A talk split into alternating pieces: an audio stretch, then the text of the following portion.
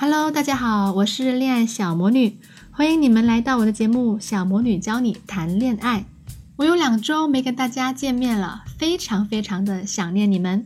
你们最近还好吗？非常感谢大家对我的支持。好，那么今天呢，我想跟大家分享的话题是：为什么男人会送你很廉价的礼物呢？最近呢，我接到两个学员的案例啊，让我忍不住要跟大家分享分享。第一个案例呢，我的一位学员的男朋友啊，居然送她一个假包。我的学员玲玲最近生日了，然后呢，在她生日的那天，她一大早就收到了一个快递。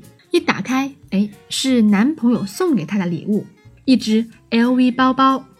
玲玲呢，觉得哇塞，好开心啊，觉得特别有面子，忍不住呢要跟同事炫耀一番。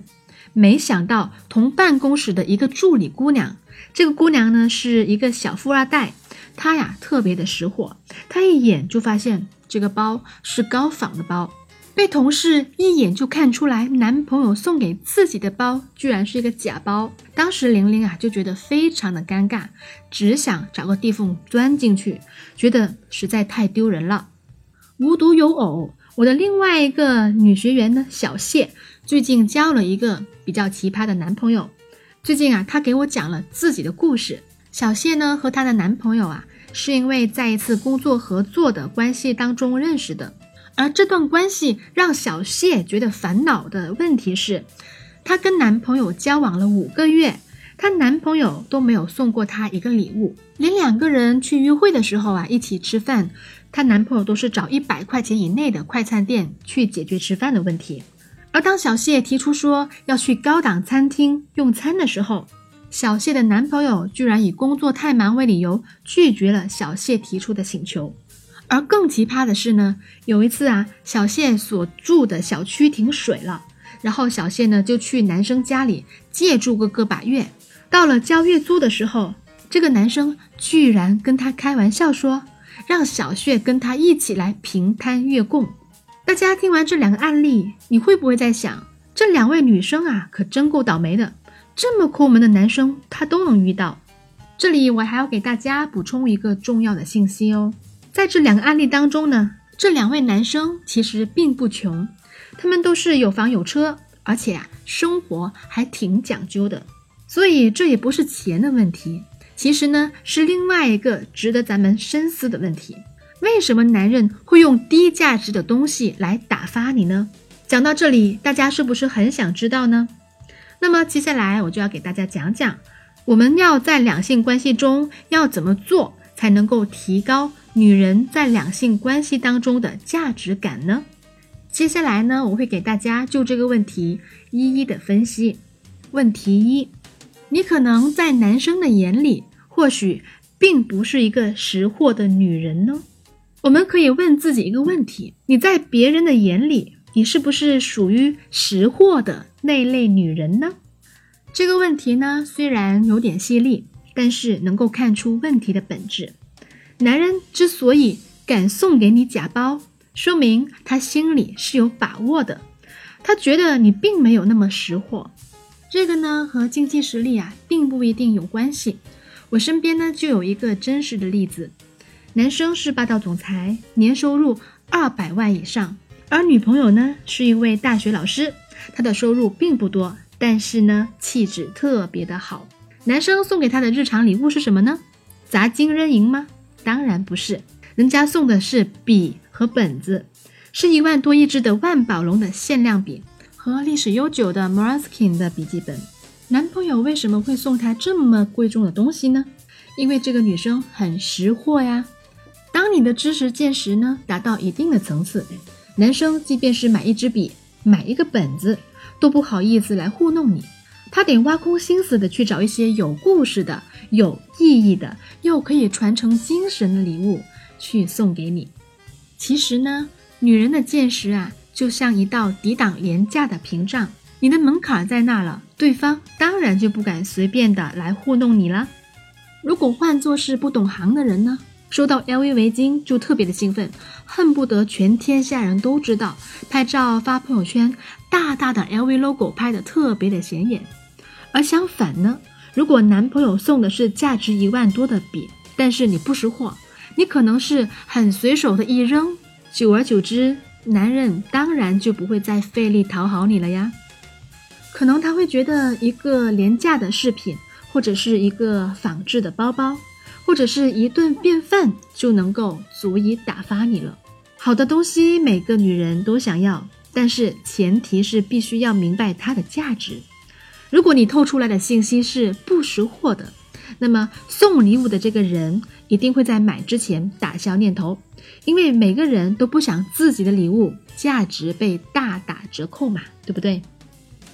那么要怎么做才能让自己变得很识货呢？必须要有钱吗？当然不见得哦。就像我的那位大学老师的朋友一样，因为学校的老师的工资啊，其实并不高。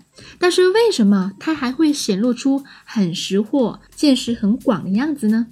首先，你的生活得精修。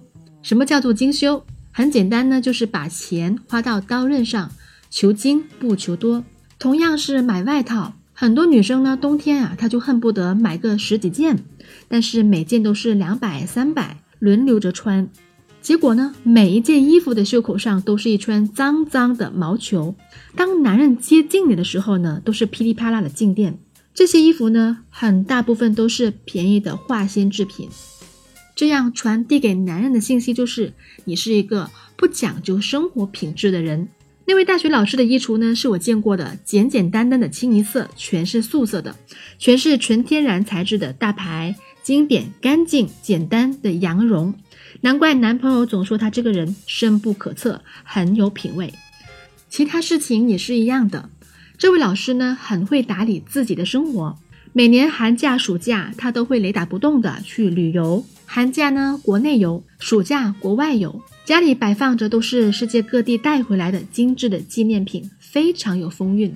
有人就说了，旅游需要很多钱的。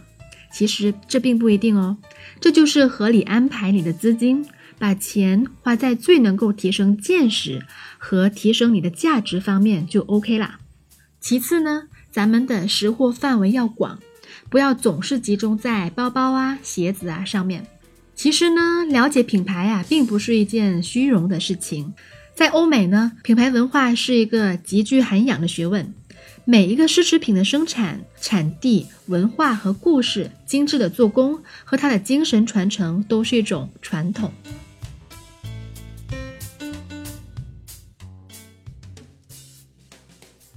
其实，男人会送你廉价的礼物。在他的心里，他会对你进行价值试探行为。那么，要如何识破男人的价值试探行为呢？我们回到女学员小谢的案例，小谢的男朋友呢，明明啊经济条件不错，但是为什么吃饭总是带她去一百块钱以内的地方解决呢？如果对方第一次约会就带你去了一家廉价的餐厅，但是他明明又有一定的消费能力，很有可能。这个男生是在试探你的接受底线，这种情况咱们要怎么办呢？这个时候啊，咱们不能够默默的去接受，而是要用适当的方式来挑明你的底线。那么到底要怎么做呢？我建议大家先面不改色的用完餐，然后呢，面带微笑的告诉对方说：“谢谢你哦，我今天吃的很开心呢。哎，我知道哪哪哪有一家餐厅还不错。”那里的梨汤很好喝呀，下一次我请你去呀。然后第二次约会，你可以主动的邀请对方去一家消费力更高的餐厅，并且表现出来要主动买单。这样做是什么意思呢？这样做能够无形中让对方明白，我平时的生活水平就是这样子的，不管是不是在约会，我的生活水准就在这儿。这就是一种委婉的回应的方式。并且不动声色地调高了你的价值水准哦。还有一个点呢，也需要大家来注意的，就是不要让自己太快的被男人看穿。很多女生可能会有这样的一个问题：其实呢，假的包包也不便宜，男生为什么不买一个货真价实的小众品牌送给女生呢？其实也是不错的呀。但是呢，可能对于男生来说，他可能觉得他看穿了你的虚荣心，这一点呢，比我们想象中还要可怕。当男人看到了你的虚荣心，他就会利用这一点，觉得可以死死的吃定你。包括在一段关系当中，两个人进展的太快，也会有这个问题的哟。学员小谢只和那位男生见过几面，对方呢就开始追求她。刚开始认识一周呢，他们俩就确认关系了。后来两个人有一次吵架，男生就说了一句很伤人的话，说明了问题。